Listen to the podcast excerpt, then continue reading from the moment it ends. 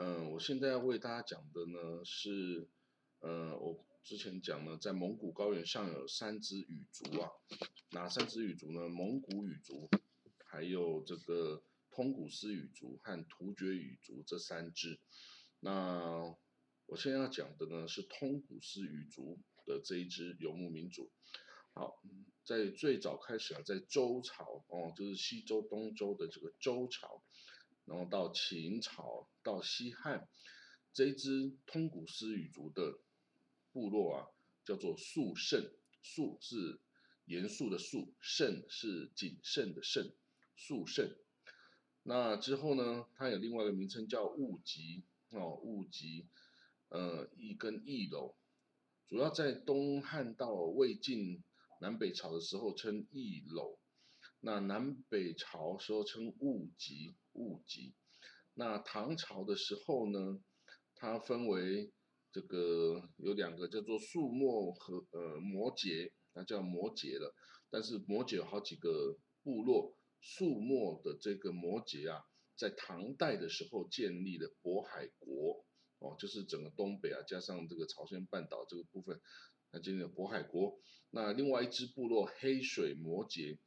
它就是日后啊，成为那个建立金朝的女真人的祖先。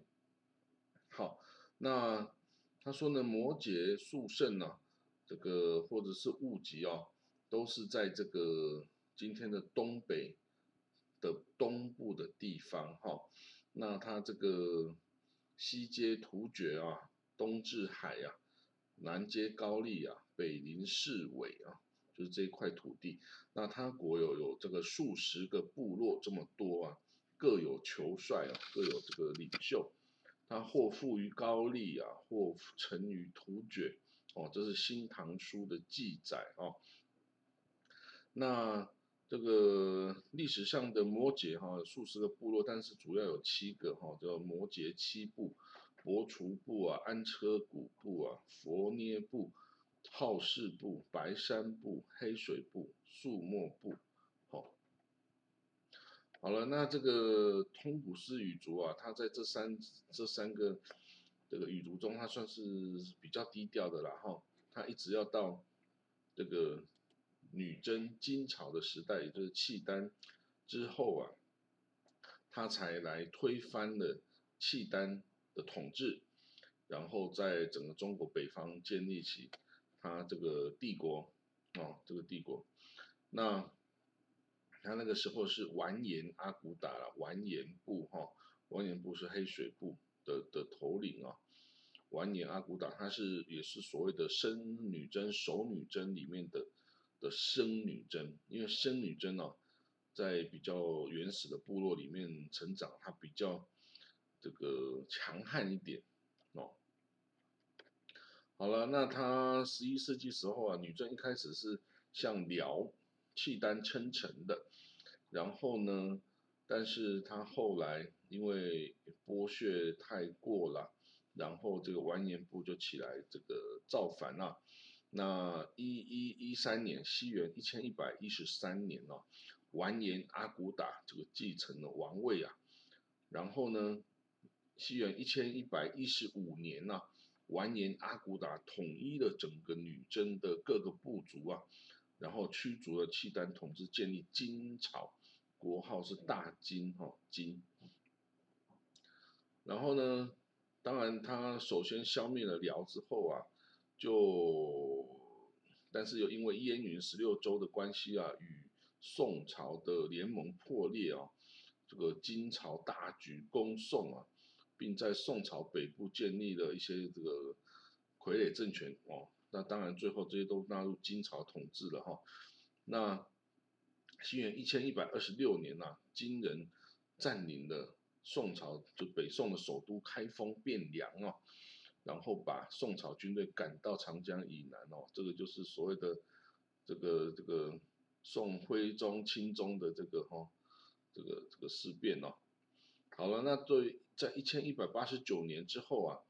金朝面对着来自北边的蒙古族的呃蒙古人的挑战和南边的南宋两面作战哦，所以他在一千两百一十五年的时候啊，那个时候已经是成吉思汗的时代了。成吉思汗是一千两百零六年统一蒙古啊，在金朝在一千两百一十五年哦，这个把他的首都啊从中都啊，就是中间的中中都，就现在的北京啊，迁移到了开封。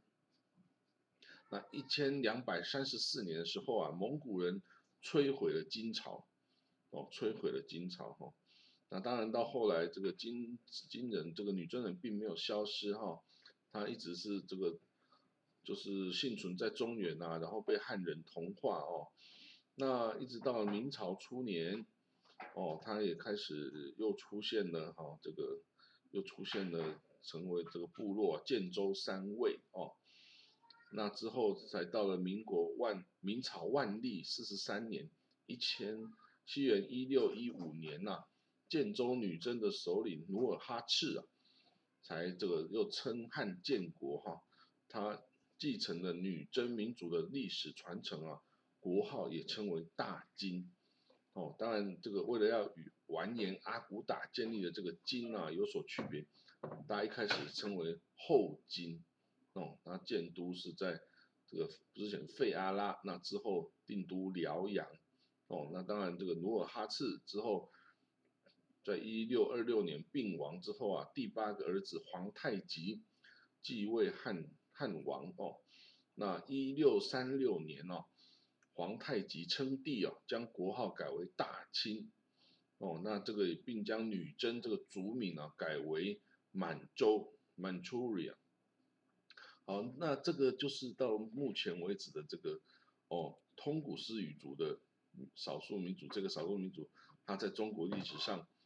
的这个出现的这个轨迹哦，希望大家可以呃明白，那也了解这一段历史，谢谢各位。